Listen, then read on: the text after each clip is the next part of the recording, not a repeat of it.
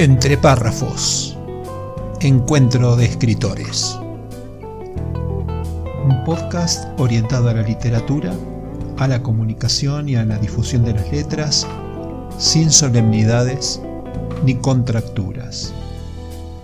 Reportajes a escritores de habla hispana, audiocuentos, curiosidades, rarezas y temas de interés. Soy tu anfitrión, mi nombre es Marcelo Urbano periodista, escritor y por la gracia de las nuevas tecnologías, podcaster. Entre párrafos. La parte divertida de las letras.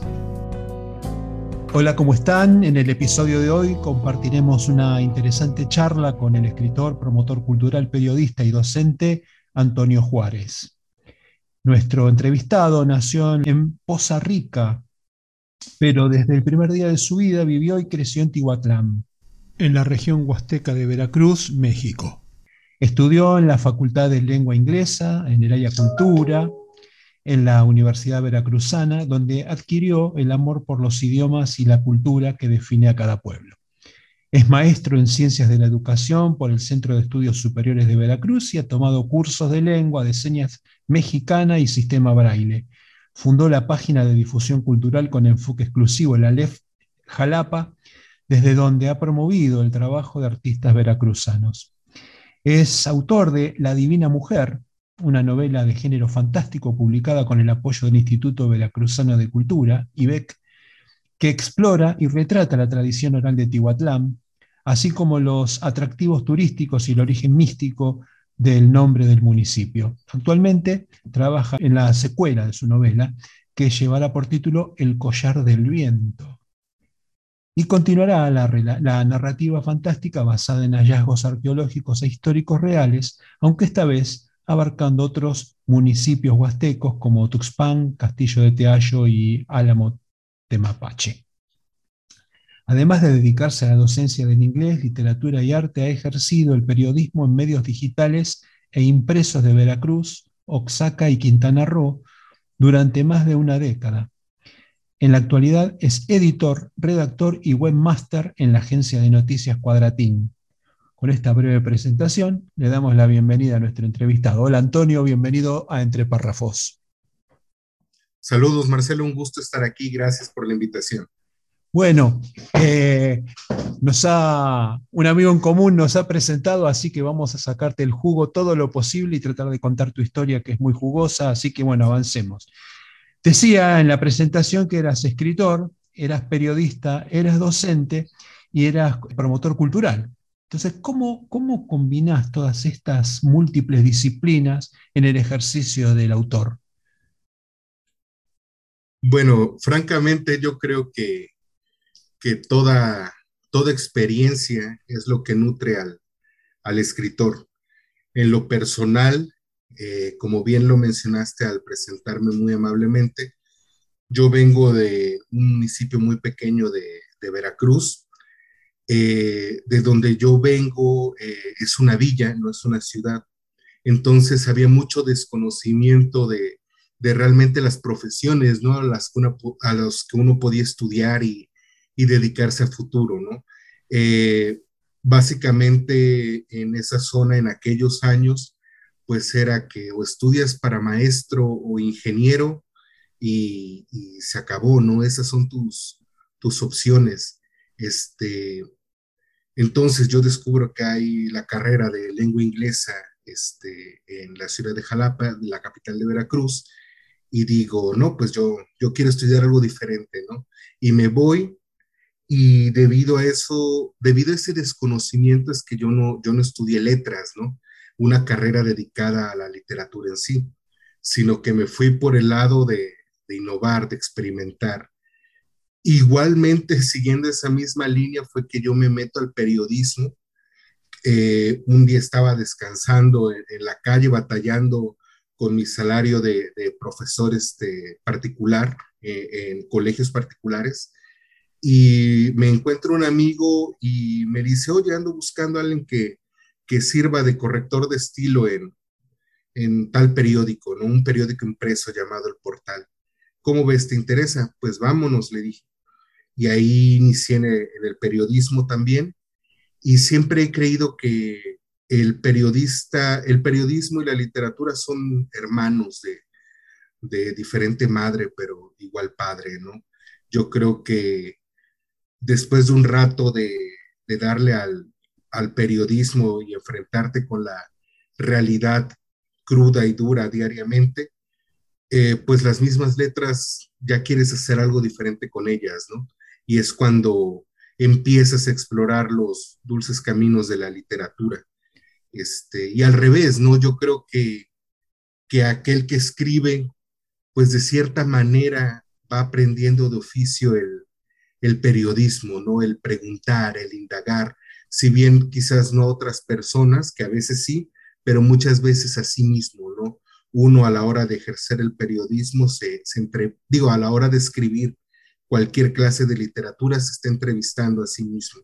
Qué interesante lo que decís, porque pareciera que vos encontrás coincidencias en las estructuras del lenguaje periodístico con el lenguaje literario. ¿Es así? Sí, claro, eh, tal vez más de, más de fondo que de forma, ¿no? Eh, la verdad, al menos para, para mi libro La Divina Mujer, yo sí ejercí un trabajo periodístico en el sentido de entrevistar a, personas que, dominaban estos, estos temas de las leyendas de la tradición oral de mi tierra, ya que no había un compilado eh, ya escrito, ¿no? Sino que eran leyendas transmitidas de boca en boca.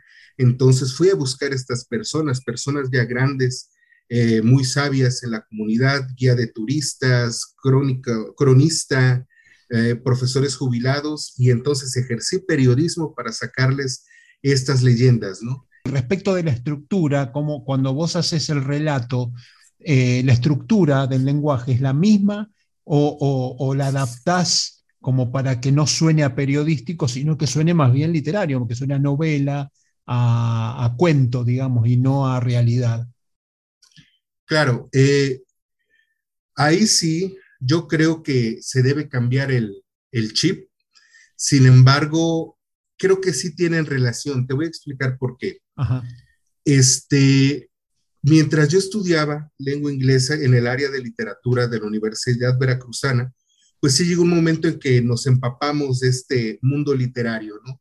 Y sí noté que, que en mi grupo como, como en el mundo real, pero estoy hablando ahorita de mi grupo, había dos grandes eh, facciones de, literatos. Una, la, la que habla de una manera bastante rebuscada, que busca escribir casi casi para ganarse el Nobel, ¿no? Va, va, escribe dirigido a la élite literaria, aquellos que, que son literatos de hueso colorado.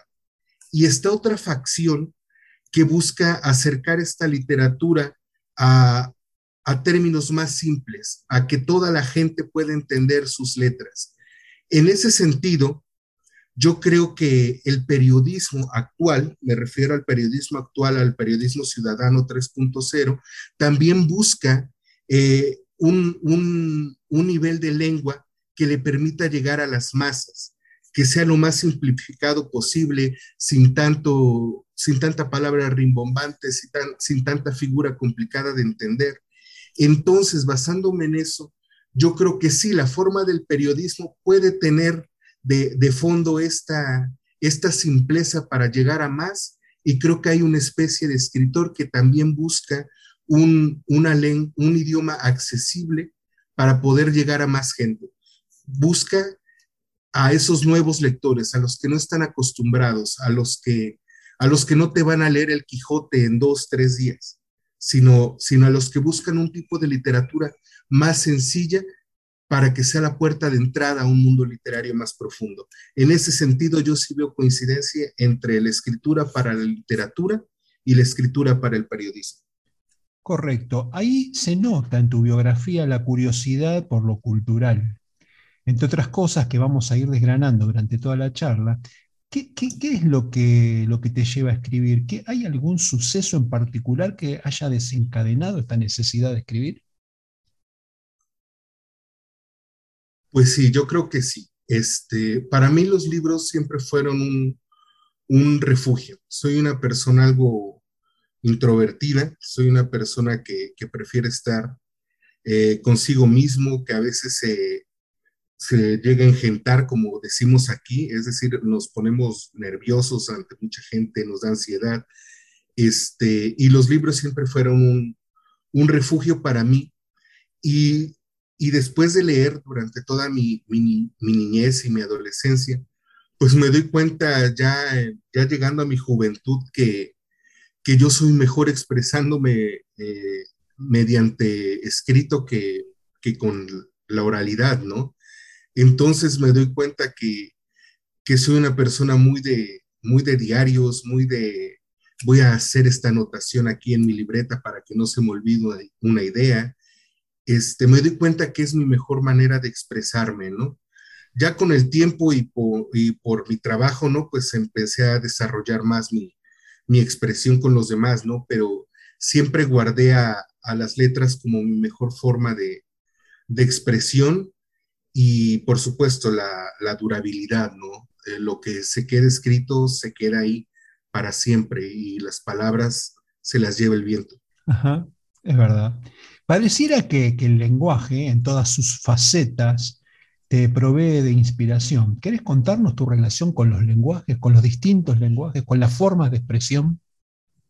Claro, claro que sí. Este, al estudiar yo lengua inglesa, una licenciatura en lengua inglesa, es muy diferente a que si uno va y toma un curso de esos express, ¿no? Que en seis meses te garantizan estar hablando inglés. Mi carrera de licenciatura en lengua inglesa, eh, en el tiempo que yo la estudié eran cinco años, una de las carreras más largas que, que había en aquel entonces, ¿no? ¿Y, ¿Y por qué? ¿Por qué tanto tiempo? Pues precisamente porque en la licenciatura en lengua inglesa, más que enseñarte el idioma, sus reglas, su pronunciación y eso, te enseñan la cultura de otro pueblo, te enseñan a entender al pueblo del que estás este, aprendiendo este idioma. En mi caso, pues yo llevé materias que se llamaban desarrollo de la cultura occidental, desarrollo de la cultura estadounidense, desarrollo de la cultura británica, entonces a nosotros durante todo el tiempo que estudiamos nos hicieron hincapié, no basta con aprender un idioma y saber sus reglas, sino que tú tienes que entender la cultura de ese pueblo para entender cómo es la gente y por qué se expresa como se expresa. Este es un mensaje que a mí me quedó muy grabado y a partir de ese momento yo le he dado una importancia mayúscula a, a los idiomas y a la cultura que subyace en cada idioma. Es por eso que, después, al querer aprender otros, otros idiomas como la lengua de señas mexicana o el sistema braille, pues no solamente es aprenderlo y ya, sino realmente empaparse de, de, aprender de estas personas, de estos eh, grupos sociales, de estos países, para, para poder realmente entenderlo y aprenderlo. Y creo yo que, que eso ha influido mucho en mi, en mi trabajo como escritor, eh, te digo rápidamente, en mi libro, pues hablo mucho de la, cultura huasteca, que es una cultura prehispánica aquí en México, precisamente de, Veracruz, de mi estado natal. Y, cuando ya había escrito la novela me di cuenta que estaba incompleta, porque estaba hablando de un pueblo prehispánico y sin embargo no había incluido su lengua, ¿no?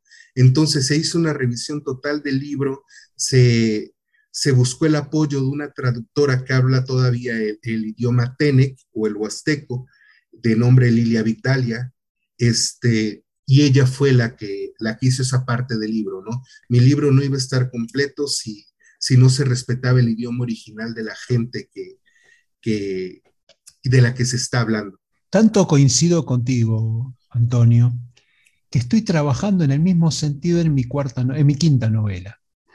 Pero los protagonistas de mi quinta novela son eh, es una comunidad originaria, también de época de la conquista, estamos hablando de 1570, cuya lengua está muerta. Es la cultura comechingón, o, eh, en este caso la ongamira, que es de acá de Argentina, que está en, el centro de Argentina, en la provincia de Córdoba, y mm, la lengua está muerta. Entonces este, quedaron muy pocos términos de esos tiempos. Y bueno, por necesidad literaria, me conecté con, con, la gente del Museo Etnográfico y con la gente del Museo de Antropología en la ciudad de Córdoba para que me dieran una mano. Bueno, me pasaron lo que había con, los, con, los, términos que resistieron a la, a la invasión cultural española. Y bueno, eh, me veo en la obligación de tener que crear el lenguaje o recrearlo. Entonces me encuentro en, la, en, la, en este momento, en la etapa en que estoy creando, recreando el lenguaje basado en, en, eh, términos que sí sobrevivieron, o sea, tratando de imitar palabras y, imitar sentidos, tratando de reconstruir e incluso inventar, o sea, no, esto va a quedar aclarado en la novela, pero bueno, estoy reinventando un idioma, así que coincido plenamente en la importancia del, idioma para mantener este, el acervo cultural, casi te diría a una costa de inventarlo. Qué interesantísimo ejercicio estás haciendo, Marcelo. Mis respetos para ti porque es un trabajo titánico. La, la filología es un, es un arte y, requiere muchísimo trabajo. Así que bueno, ahí vamos entrando despacito en tu primera novela, La Divina Mujer. Veo que es una, mm, eh, eh, eh, en una emisión posterior vamos a leer un fragmento de la obra, eh, pero bueno, para ir dándoles un poquito a, los lectores un poquito de, degustación para que vayan teniendo, este, contarles que es una inversión en la historia, en la tradición cultural y quizás hasta en la, mitología de tu tierra. Sí, así es. ¿eh? Eh, y se nota el orgullo de pertenecer a tu, o el orgullo de tu, de tu, pertenencia a Tihuatlana, creo que está bien dicho, ¿no? Tihuatlana. Sí, Tihuatlana. exacto. ¿Podrías este, desarrollar ese tema, esa, eh, ese tihuatlanismo que, te, que tan, con tanto orgullo defendés? Claro, claro que sí. Este, yo ya desde hace años ya estaba planeando incursionar en, en la literatura fantástica, ¿no? Mi, mi género favorito, la, la, fantasía. Este, el año pasado eh, llega un, una convocatoria eh, que precisamente busca destacar identidad cultural de la Huasteca Veracruzana y decido participar ya con el proyecto a cuestas, ¿no? Ya, ya tenía yo trabajado, ya tenía yo ideas, pero esta convocatoria se adaptó perfectamente a lo que estaba buscando y entro en una categoría que es recopilación de leyendas. Entonces, este, busco a estas personas, como mencioné al inicio, las entrevisto, tengo las leyendas, pero pues obviamente no me basta a mí hacer hacer un simple recopilatorio de leyendas de mi pueblo, ¿no? Yo eh, recuerdo muy tristemente que, que, a pesar de que mi pueblo está lleno de, de, historia, tradiciones, leyendas, no es algo que se impulse mucho, no es algo que, que uno crezca sabiendo, ¿no? De, de todo lo que tiene tu pueblo para ofrecerte, lamentablemente.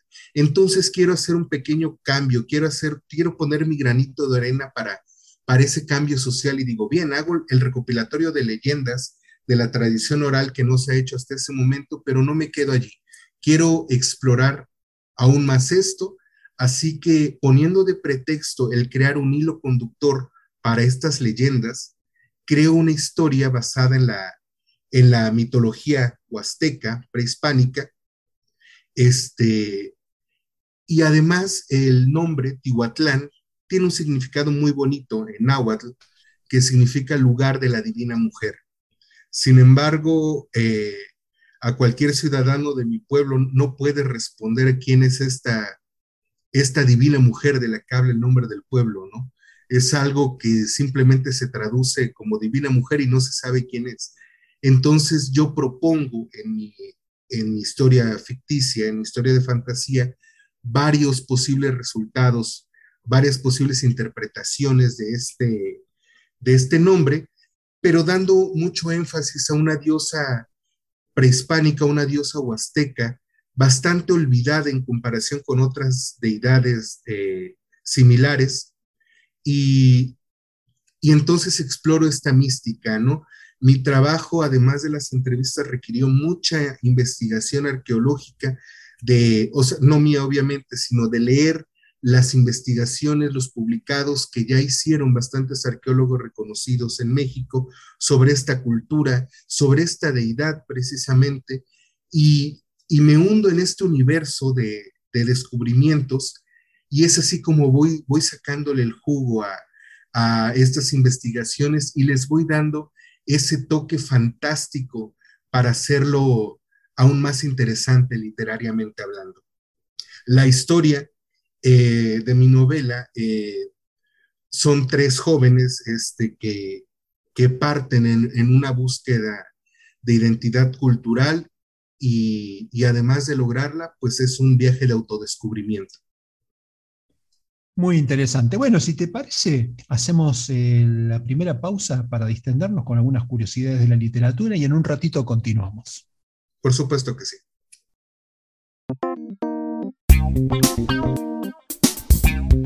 Entre párrafos, curiosidades, rarezas, misceláneas y datos inútiles pero literarios. Curiosidades de la literatura en entre párrafos, la parte divertida de las letras. Cuidado con los ladrones. Durante muchos años el libro más robado en las bibliotecas públicas de Estados Unidos fue el libro Guinness de los récords. ¿Qué diablos es un libro?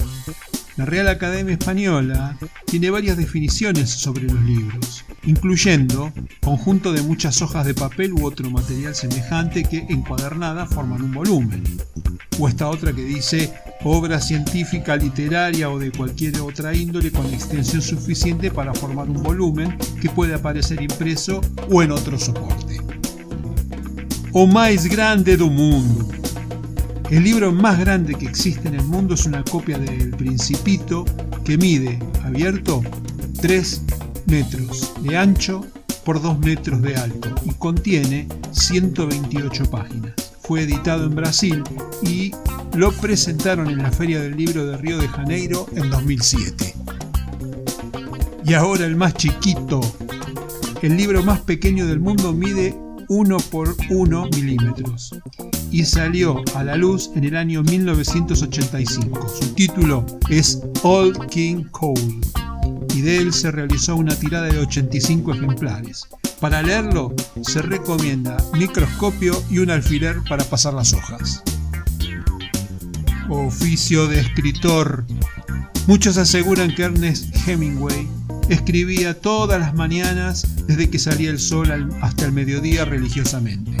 Haruki Murakami se levantaba a las 4 de la madrugada para escribir 4 o 5 horas y luego salir a correr. La escritora británica Phyllis Dorothy James, es decir, P.D. James, aseguró que solo escribía de noche, más allá de la concentración, porque a esa hora dormía su marido. Otros dicen que tanto Lewis Carroll como Philip Roth escribían parados. Curiosidades en entre párrafos, la parte divertida de las letras.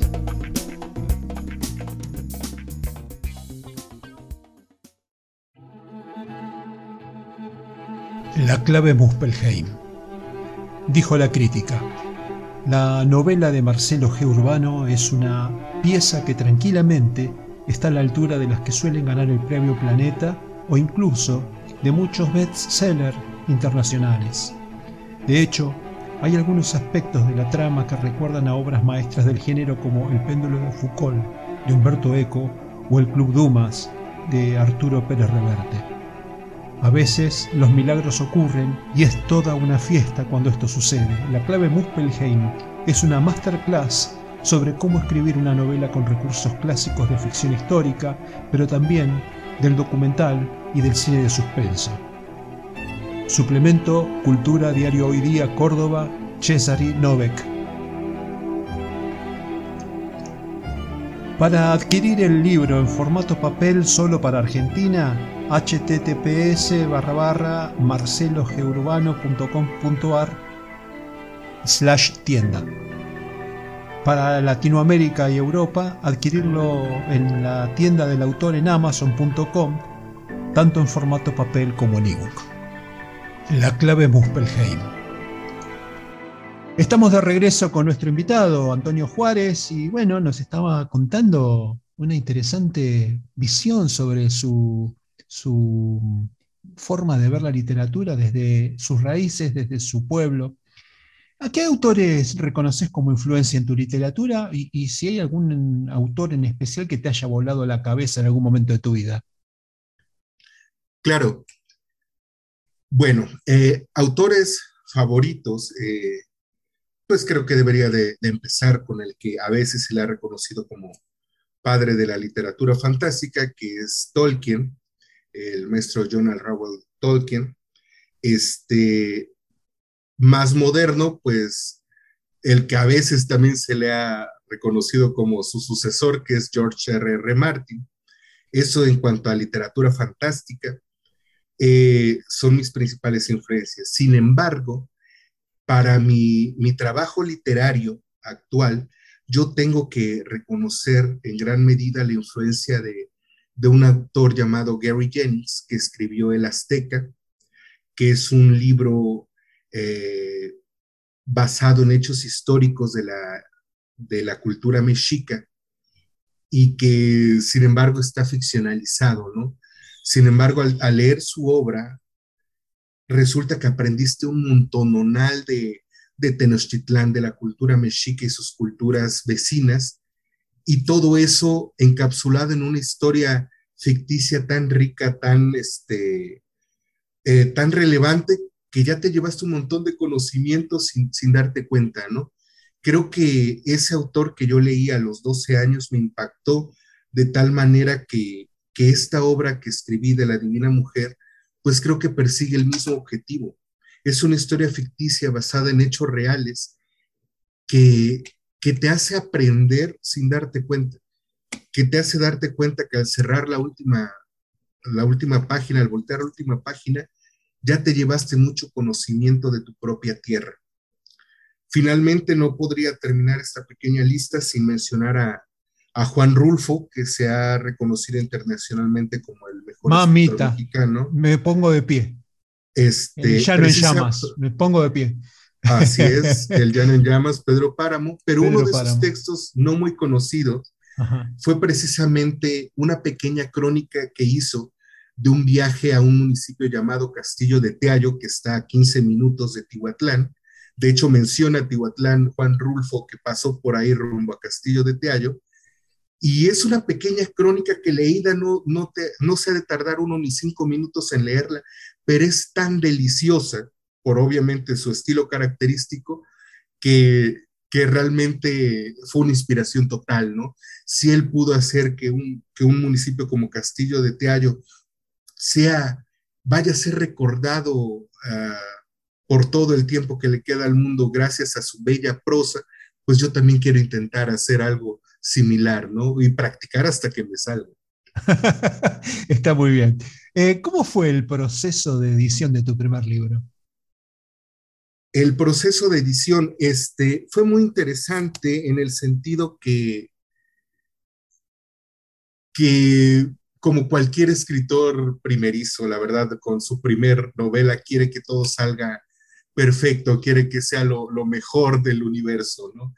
Entonces no me quise ir por la, por la ruta clásica de, de, de autopublicación, pero de, estas opciones que te lo imprimen en una, edición bastante sencilla e imprimir cientos o miles de, libros que luego uno ya, ya no sabe cómo, dónde acomodarlos, ¿no?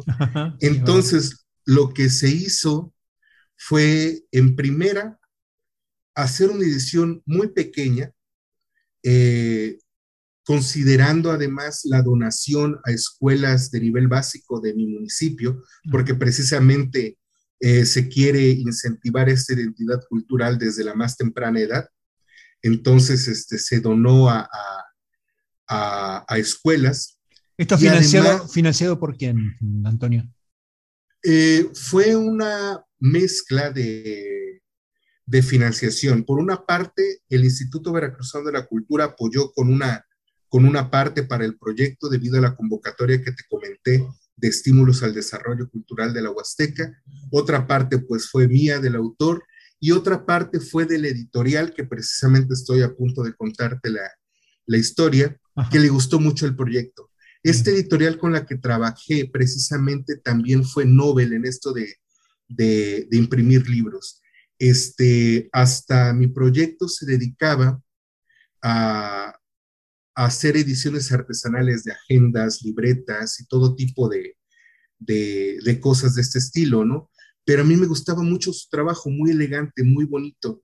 Le dije, oye, yo quiero este, imprimir un libro y mi primer libro, quiero ver si tú quieres entrarle.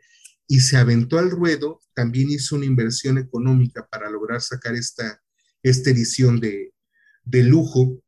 Se hizo totalmente artesanal, fue un proceso muy tardado, este, coser los libros uno por uno, pegar todos los aditamentos que lleva cada, cada libro, porque precisamente mi obra no solo cuenta con mi texto y ya, sino que se intentó, bueno, no se intentó, se hizo que, además tuviera varios aspectos, aspectos que fortalecieran la identidad cultural.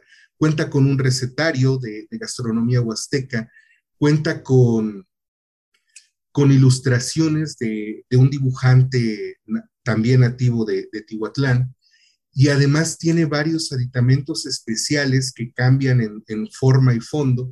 Cada leyenda es como un pequeño doblado, no sé cómo, cómo mencionarlo.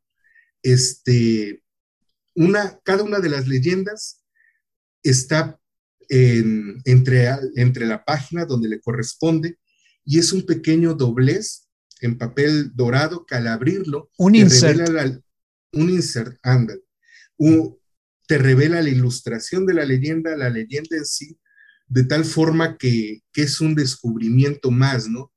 En el texto normal puede decir, y entonces mi abuelita me contó tal leyenda. Entonces ya tú haces el, abres esa leyenda, ¿no? Y la descubres y la cierras y sigues leyendo la historia.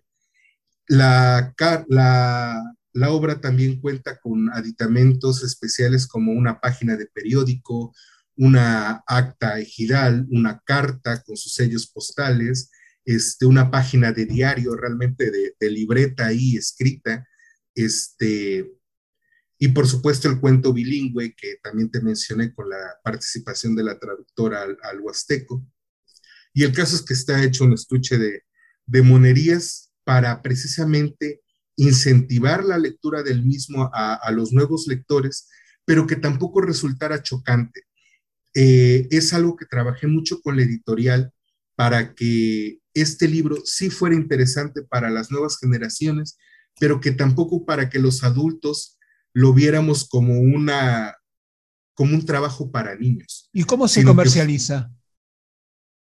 Actualmente se vende este, por medio de la editorial, estación editorial en Facebook, en envíos por el momento a todo México, y aparte en mi propio municipio, eh, que es famoso por una estatua de un Cristo de 33 metros y medio, muy similar al de Brasil. Este, justo en la tienda que está abajo de esa imponente estatua, hay una tienda que es el lugar donde se vende mi libro. Qué fantástico, la verdad que es un libro de cuánto, en dólares, cuánto, cuánto está. En dólares es 20 dólares. 20 dólares. 20 dólares, sí. Bien, es un libro, un libro, digamos, con la tan poco convencional que pareciera que fuera mucho más caro, sin embargo es un precio normal de libro. Un libro está 15, 16 dólares, un libro común, ¿no? Así es. Así que, 20 dólares pareciera un, valor internacional muy interesante. Sí, efectivamente se intentó ahora sí que, buscar una, un precio bastante cómodo porque ahora sí que nuestra intención es poder llegar a la mayor cantidad de gente posible. En lo que refiere a literatura, sé que estás trabajando ya en tu segunda novela. ¿Podés adelantarnos algo? Claro que sí. Precisamente al estar investigando para este mi primer libro y como te digo, la, la deidad que escogí, cuyo nombre es Ishquina, este, me percaté de algo bastante curioso en esta investigación. Eh, estoy seguro que que hasta allá, hasta Argentina, donde estás, has escuchado hablar de la cultura mexica o también llamada azteca, has escuchado hablar de la cultura maya, inclusive hasta la olmeca. Sin embargo, la cultura huasteca fue una cultura igual de importante y grande y sin embargo hasta el momento es muy desconocida. Poco se conoce y los trabajos que se han hecho de investigación al respecto pues no han tenido ese, ese auge y esa difusión como la que han tenido otras culturas, ¿no? Entonces me doy cuenta que todavía hay mucho conocimiento que no está muy, muy disponible para, para el público y la verdad, al, al estar trabajando en primera novela que ya tenía su, su estructura definida, me di cuenta que hay mucha más tela de dónde cortar y realmente yo quisiera seguir con esta, con esta idea, con esta literatura fantástica y basada en estos descubrimientos arqueológicos reales. Entonces, mi próxima novela precisamente va a seguir por la misma línea, aunque con una gran diferencia. Esta novela fue, fue escrita, pensada para, para atraer a nuevos lectores, a nuevas generaciones. Sin embargo, la, secuela ya va a estar un poquito más, más libre en el sentido de que ya un poquito menos este, quisquillosa, ¿no? Un poquito menos, quiero que, quiero que los jóvenes puedan leerla, sino que ahora ya va a estar más metida para un público más adulto con un poquito más yo de libertad este, literaria sin medirme tanto para no, para no, este, para que no fuera inentendible para los jóvenes, ¿no? Entonces, este, va a, va a tener un poquito más de dificultad de lectura, este, pero vamos a seguir con los mismos temas, con otra deidad, obviamente. Me picó la curiosidad cultural respecto de la diferencia entre culturas, entre las culturas que tienen mucha prensa, como la azteca y la, la de tu, de tu tierra. ¿A, qué se debe que, tenga tan poca prensa? Pues, ¿qué te diré? Yo creo que, que históricamente estamos muy marcados lamentablemente por la experiencia de los conquistadores, de, de, los europeos que llegaron. ¿A dónde llegan los europeos primero a, América? ¿no? Bueno, te voy a hablar con mucho respeto de, mi país, ¿no? Este, llegan primero a la cultura, a la península de Yucatán, que es la cultura maya. Y de ahí llegan a Veracruz con la cultura totonaca, y de ahí se van al centro del país, que es la cultura mexica o azteca, como se le conoce internacionalmente. Eh, y ya una vez hacen la conquista del imperio mexica, ya de ya se dedican a, conquistar los, los demás pueblos que tenían a su alrededor, pero no les dan el, peso suficiente como se le hicieron a estos pueblos que primero descubrieron, ¿no? Según ellos descubrieron. No le dan eh, la relevancia como a los demás y se centran en los descubrimientos de, de, de, estas culturas. Yo pienso que eso influyó mucho y que por eso otras culturas un poquito más alejadas no tuvieron tanta, tanto realce. Y también te voy a ser muy sincero, no, no solamente se les puede achacar este fenómeno a, a, a los europeos, sino que realmente eh, muchas veces estas culturas son olvidadas o son, este, no se les da la suficiente importancia, inclusive entre los mismos mexicanos que, que provenimos de estas culturas, ¿no? ¿Cuántas veces a mí me tocó ver eh, en mi investigación que, restos arqueológicos que había, te estoy hablando de pirámides reales, y que los mismos pobladores las fueron destruyendo porque les quitaban piedras para hacer sus propias bardas, ¿no? Entonces, se está hablando de un tema de falta de educación y de conocimiento de las personas para aprender a valorar respetar y, atesorar estas, estos legados culturales. Como una negación, ¿no? Como una negación o simple ignorancia. Puede ser cualquiera de las dos, pero realmente uno de los objetivos de mi literatura es precisamente combatir esto, ¿no? Poner mi grano de arena para, para combatir esta clase de situaciones. En mi libro yo menciono esta destrucción, esta, este olvido, y precisamente pues una de mis, de mis objetivos es precisamente combatir esto y decirles a las nuevas generaciones, miren, esto es, esto existe, esto es valioso, cuídalo. Claro, porque al final de eso se trata la colonización, es de sacarte de tu cultura y ponerte de cultura de, un, de otro.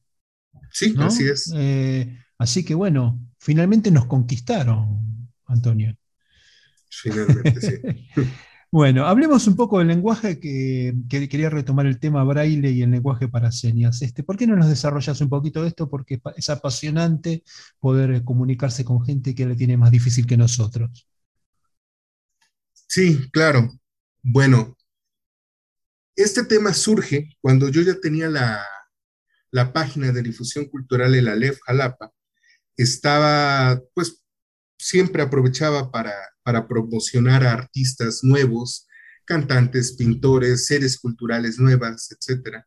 Y en una de esos recorridos que uno hace por la ciudad para, para encontrar esta, estos eventos que muchas veces no, no son anunciados a, a gran escala, encuentro un concierto en lengua de señas mexicana. Y, yo me quedé pensando, bueno, ¿cómo va a ser esto? ¿no? Con todo respeto y con toda mi ignorancia, dije, ¿cómo puede haber un concierto en lengua de señas? Me meto a este evento y descubro que, la comunidad sorda eh, escucha la música, siente la música y la expresa por medio de, de la lengua de señas, ¿no? que es su lengua materna. Entonces a mí se me hace un espectáculo tan importante y tan, tan conmovedor eh, que me quedo pensando, aquí hay algo más.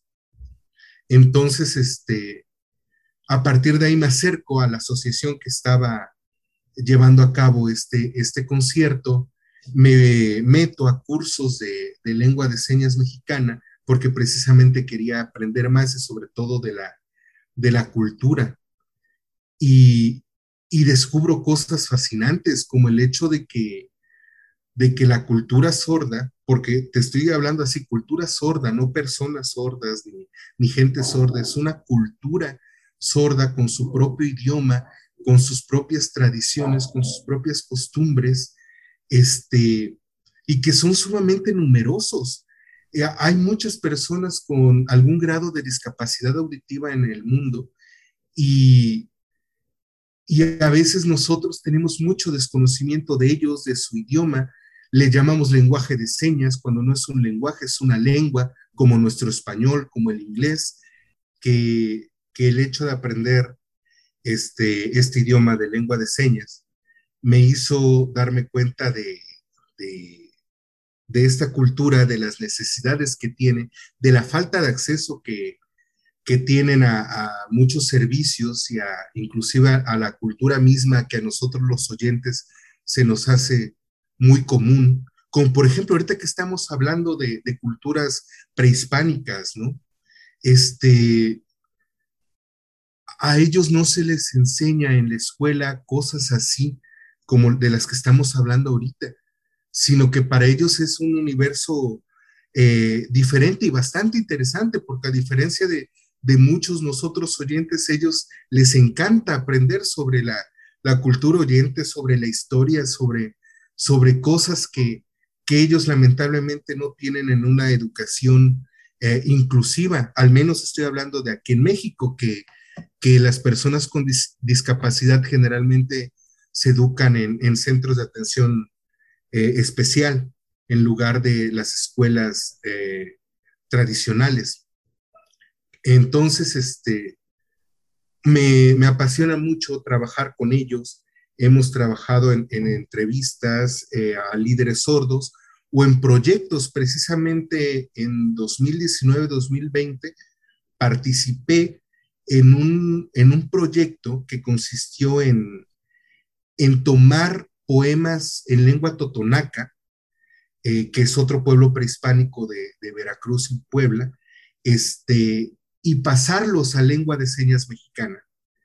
Entonces, esa es una de las experiencias más enriquecedoras que he tenido, el cómo, cómo realmente pasar este, poemas que, sabemos que es la, eh, el pináculo de la expresión escrita en un idioma y transformar, llevar esos sentimientos, esas emociones, esas ideas a, la lengua de señas mexicana, ¿no?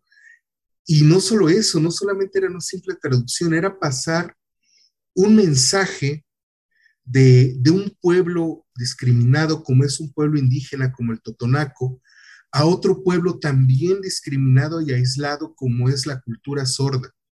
Es una de las experiencias más gratificantes que he tenido. Agradezco mucho la oportunidad a, a la doctora Delia Domínguez, Delia de Jesús Domínguez, que me, que me dio la oportunidad de trabajar con ella en este proyecto y es algo que a mí me ha impactado mucho. Eh, eh, tú, enseñas en las escuelas este, eh, tanto lenguaje de señas como braille. No, yo enseño en las escuelas inglés, que es mi, este, mi especialidad en la universidad. Enseño literatura, enseño arte y estudio lengua de señas mexicana ah, y sistema braille. Bien, perfecto. Eh, ¿Y has podido trabajar con, estos chicos este, o con esta gente, digamos, en lo que sería la, eh, en los temas culturales de tu tierra? Efectivamente. Eso es lo que entendí. Es fantástico. La verdad que es fantástico. es increíble, increíble. Increíble. Bueno, si te parece, hacemos la última pausa antes de. y pasamos a hacemos una frase célebre de la literatura y a la vuelta tomamos el tramo final de, de este episodio. ¿Te parece? Claro que sí.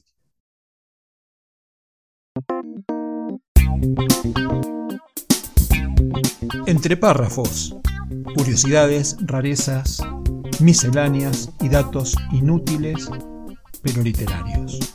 Frases célebres en entre párrafos, la parte divertida de las letras. Mario Benedetti y la teoría de la relatividad. Mario Benedetti Ferrugia, escritor, poeta, dramaturgo y periodista uruguayo, escribió alguna vez, cinco minutos bastan para soñar toda una vida. Así de relativo es el tiempo. Montaigne y la logística literaria. Michel Eiquien de Montaigne el filósofo, escritor, humanista y moralista francés del Renacimiento, supo dejar este pensamiento para los lectores del mundo. Los libros son el mejor viático que he encontrado para este humano viaje. Sabiduría sabatiana, una frase de Ernesto Sábato que lo pinta de cuerpo entero. La vida es tan corta y el oficio de vivir tan difícil que cuando uno empieza a aprenderlo ya es hora de morirse. Bioy y un pensamiento táctico, Adolfo Bioy Casares escribió alguna vez, la vida es una partida de ajedrez y nunca sabe uno, a ciencia cierta, cuándo está ganando o perdiendo. Y un juego de palabras de Julio Cortázar. Porque sin buscarte te ando encontrando en todos lados, principalmente cuando cierro los ojos. Andábamos sin buscarnos, pero sabiendo que andábamos para encontrarnos. Frases célebres en entre párrafos, la parte divertida de las letras.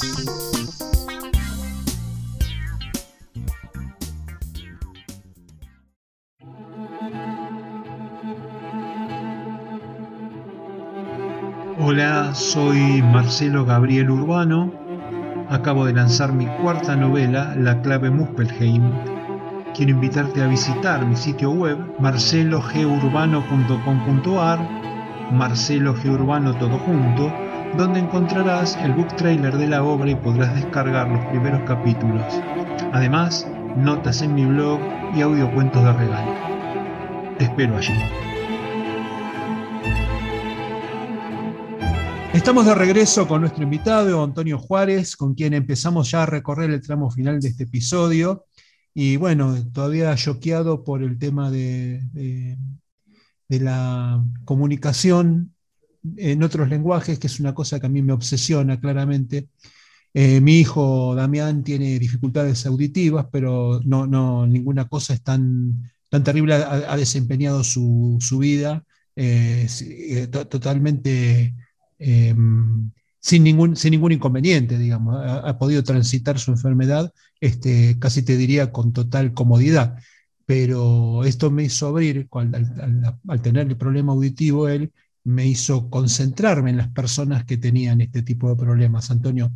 Y eh, cuando estudiaba en la universidad, eh, nos tocó hacer un trabajo de semiología en donde teníamos que analizar una película. Y nosotros, con, mi grupo de estudiantes, analizamos Perfume de Mujer, que si recuerdas, se trata de, un, este, de la vida de una persona ciega, de cómo se comunicaba, cómo entendía su lenguaje, cómo se expresaba desde su ceguera.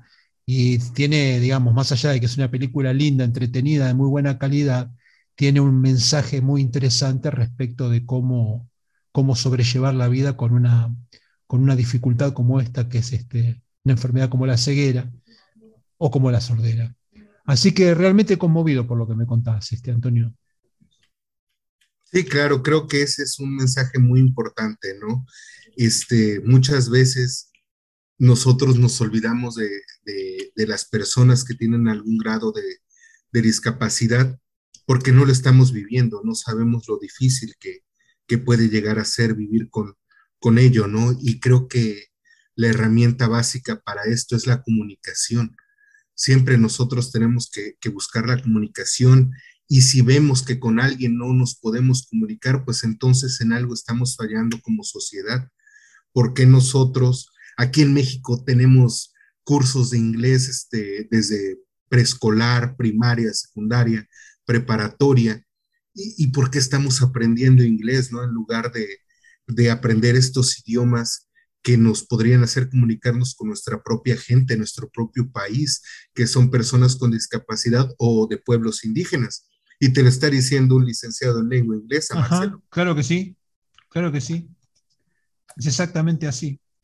Eh, hablando de, de, cultura y de trabajo, eh, me gustaría conocer sobre tu trabajo periodístico, cómo, cómo, empezaste a trabajar de, periodista y cuál es tu trabajo actual en el mundo del periodismo. Claro, claro, como te comentaba brevemente este, hace rato, eh, yo soy un periodista de oficio. Eh, lamentablemente, pues como te comentaba, no sabía que existían otro tipo de carreras, sino a lo mejor también el periodismo hubiese sido una de mis opciones. Eh, pero yo empecé, yo aprendí el, periodismo de oficio desde corrector de estilo. Yo llegué a la redacción del periódico en aquel entonces este, impreso, pasé de ser este corrector de estilo a, a coeditor, a redactor, editor y reportero. Entonces estuve en, la, en todas las este, partes de, la prensa este, en cuanto a, la redacción, ¿no? Ya sabemos que de ahí hay personas que se dedican a, la prensa en sí, a imprimir, a repartir y todo esto. Este, pero empecé con esto de la redacción y poco a poco eh, la vida me llevó a medios digitales este, donde también he, trabajado principalmente en una agencia de noticias de aquí de México llamada Cuadratín, que tiene varias sedes en varios estados o provincias, lo llamarías tú, de aquí de, mi país. Y actualmente estoy trabajando en, Cuadratín Quintana Roo en labores de, de redactor, editor web y este y en redes sociales, ¿no? Que ahora sí que el periodismo actual digital pues te pide también dominar o al menos conocer mucho del arte de ser webmaster, ¿no? De, community manager. Considero que, que el periodista actual debe ser muy versátil, ¿no? Sumamente versátil, debe saber de, de todo un poco y creo que domina el arte de la presión, el, trabajo el trabajo bajo presión. Em, ¿cómo, ¿cómo, está el periodismo en, México? ¿Tienen, también sufren todo el tema de, la venta de noticias falsas y...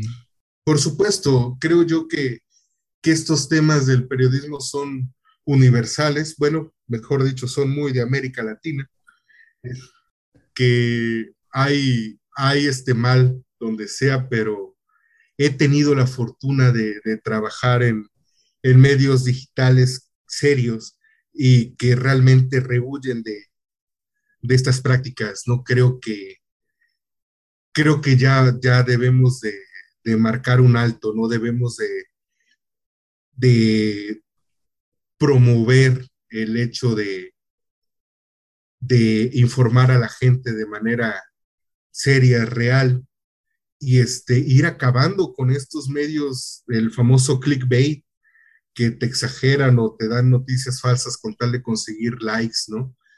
Este, pero sí, es un mal del que todos, todos padecemos. Aquí en México, pues también lamentablemente está muy en auge la, la violencia contra, contra periodistas, precisamente aquellos que, que hablan con, con la verdad y buscan, investigan. Es un mal muy triste, muy doloroso para todo el gremio, lamentablemente, que, este, que esta violencia no cese. La, la profesión de periodista, sobre todo el, el reportero, el de la calle, el que está investigando y preguntando, es muy peligrosa. Así que es un respeto para todos los compañeros total. Bien. ¿Cómo te imaginas que sigue tu carrera en los próximos años, Antonio? Bueno, pues la verdad, eh, yo quisiera dedicarme eh, de aquí en adelante a ambas cosas, al periodismo y a, la literatura, que son como mis pasiones en la vida, ¿no? Y la docencia, soy maestro en, educación, me he dado cuenta que, la docencia va más allá del salón de clases. Creo yo que la docencia es un modo de vida. Eh, creo yo que el no estar bajo la matrícula de alguna escuela, en la nómina de alguna escuela, no te quita lo docente. Creo que, creo que el enseñar es un arte que te llevas para toda la vida, para aplicarlo con tus hijos, con tus amigos, con aquel que quiera aprender, ¿no? Lo importante es saber enseñar. Los estudiantes están a la vuelta de la esquina.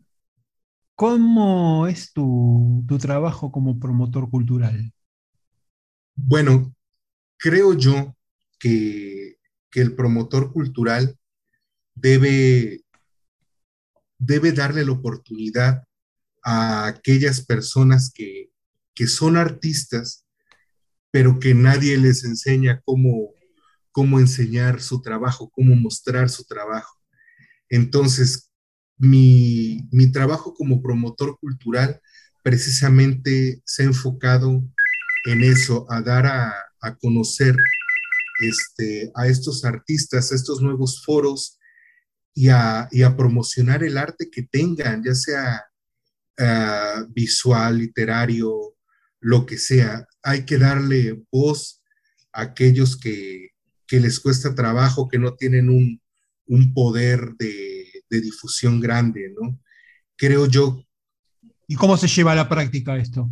Apoyándose, comunicación, contactos, el mundo cultural eh, es una red de apoyo y creo que esta red de apoyo debe seguir extendiéndose como el ejercicio que estamos tan solo haciendo ahorita tú y yo, Marcelo, que gracias a Francisco nos contactamos. Este es un ejemplo de, la red de apoyo que debe de haber entre, entre artistas yo estoy muy agradecido contigo y, y, con tu país en sí, porque aunque no me lo creas, este, también una compatriota tuya me abrió la puerta a una, a una publicación en, en la ciudad de Mendoza, este, y, sin, y sin conocerme ah, tampoco, el solo hecho de ver mi trabajo en redes, entonces me habla mucho de que tú y tus compatriotas están muy en esta onda de, de apoyo al artista, de apoyo cultural, y esto es lo que se está intentando hacer aquí en México. Y se está haciendo, claro está, y se está logrando. La promoción cultural debe ser una red de apoyo entre artistas, productores, sedes culturales y, por supuesto, autoridades. Hay una lucha permanente contra el mundo comercial, digamos, este, esto se hace muy difícil, digamos, cada movimiento que podemos hacer nosotros desde nuestra independencia tiene una, contra, una contrapartida, que es, bueno, ante la imposibilidad de ejercer algo comercial o, y tener, poder ejercer el uso de herramientas que te permitan la subsistencia sin estar dentro del mercado, por lo menos poder ayudar a otros y ayudarme a mí mismo en este caso, a tener productos que puedan competir en ese mundo comercial, que no nos dejen afuera, porque si no, creo yo que si no, nos, no, no, tenemos este pensamiento que acabas de describir, no, no podemos avanzar, no, no, no llegamos a nada. ¿Por qué? Porque todo se maneja en el eje comercial. Todo está regido por la venta o no de los libros, por la participación o no en las publicidades, en la, en la venta de los espacios en las librerías, en fin, en, los costos de distribución.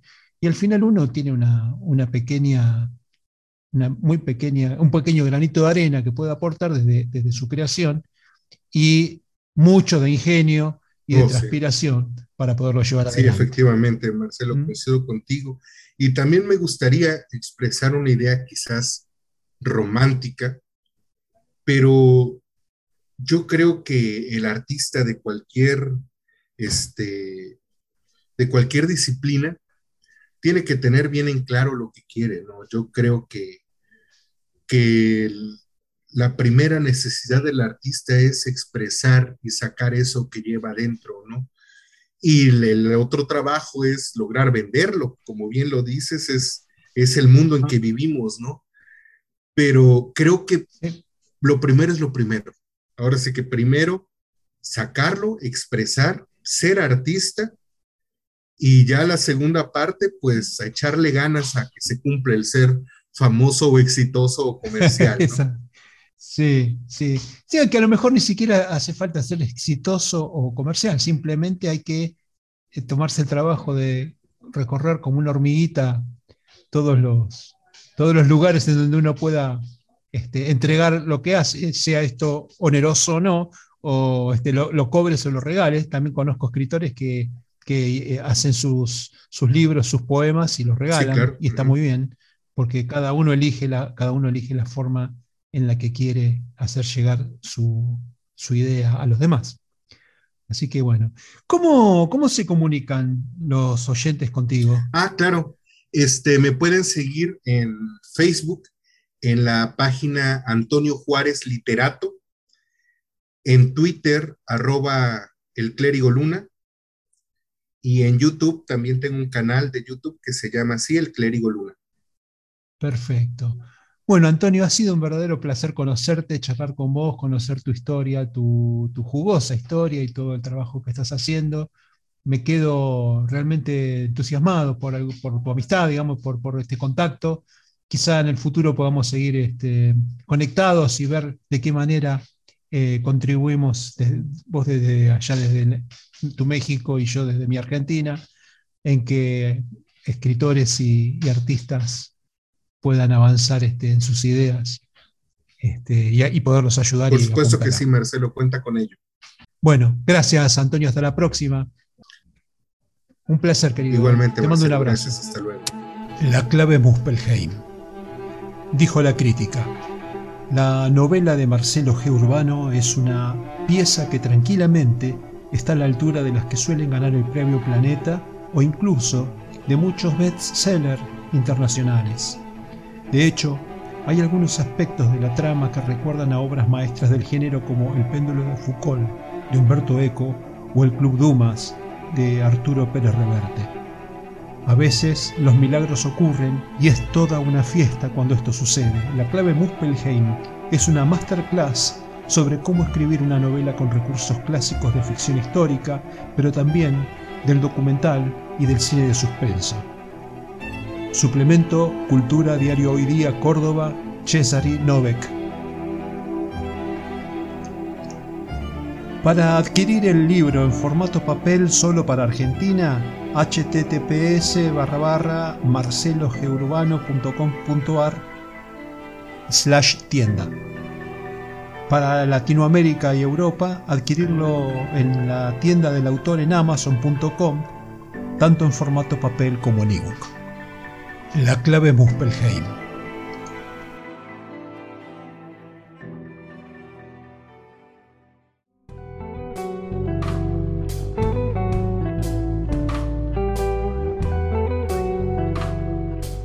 Entre párrafos. La parte divertida de las letras. Nos encontramos todos los jueves y durante la semana, avances, lecturas y muchos párrafos para compartir. Los espero la próxima.